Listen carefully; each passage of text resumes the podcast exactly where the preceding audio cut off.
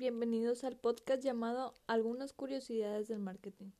Nuestro podcast estará conformado por Gilberto Alderete y su servidora Angélica Beltrán.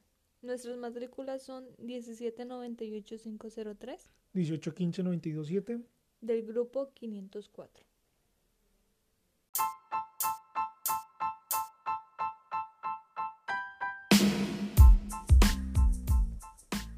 Hola, bienvenidos al podcast llamado Algunas curiosidades del marketing.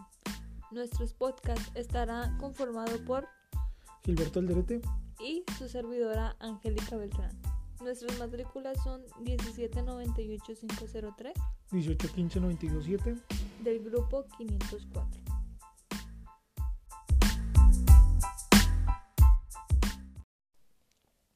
Primero que nada, ¿qué es el marketing, Gilberto?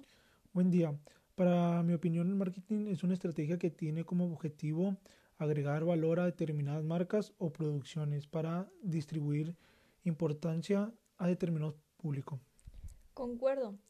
Concuerdo contigo porque muchos tienen la idea de que el marketing simplemente significa vender algún producto o algo y así no es. Ahora, ¿el marketing y el marketing deportivo serán lo mismo? Se podría decir que sí, ya que el marketing deportivo es una ramificación del marketing, pero este se enfoca más en la promoción del deporte. Esta ramificación trata de promover el deporte o de promover algunas cosas, pero a través del deporte. Así es. Ahora, vamos a ver los procesos que se llevan a cabo en el marketing deportivo. Como ya sabemos, el marketing deportivo ya es una esencia misma del deporte, ya que vemos las camisetas de los deportistas con publicidad, el campo de juego llena de ella, y hasta los mismos narradores hablan de estas marcas. Pero ¿cuál es la meta de esta publicidad? Pues obviamente sabemos la principal meta que es ganar dinero y la segunda es satisfacer las necesidades de las personas. Y últimamente el marketing deportivo para mí ha tomado mucha fuerza por el crecimiento de la industria deportiva. Sí, últimamente el deporte ya no es tomado como antes, ya, ya no es tomado con la pasión que se tomaba, sino que ahora se ve más como que estas marcas y negocios. Esa es mi opinión, ya que para mí es un fuerte mercado. Sí, yo opino que esto se ve más en Europa, ya que es una potencia mundial en lo de las marcas, patrocinios y negociaciones. Pues sí, eso se vería más en lo que es el fútbol soccer, pero ahora vamos a ver es qué recursos utilizan para esto. Sí, para esto usan de los clubes deportivos a los equipos más grandes o, lo, o las marcas deportivas.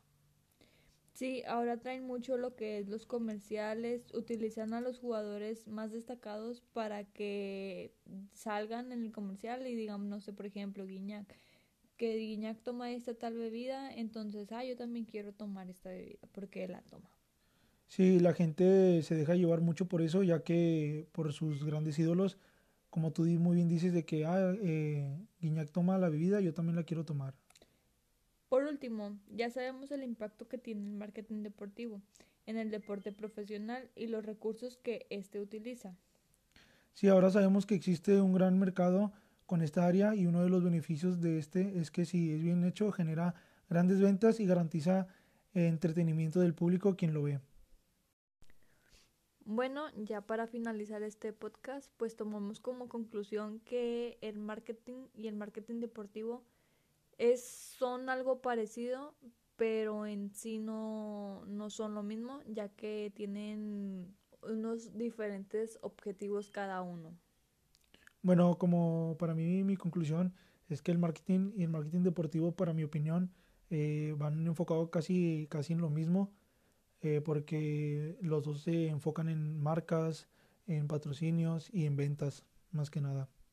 Pero uno se enfoca obviamente al deporte y el otro se enfoca, no sé, a grandes empresas. Y esto sería todo por nuestro podcast.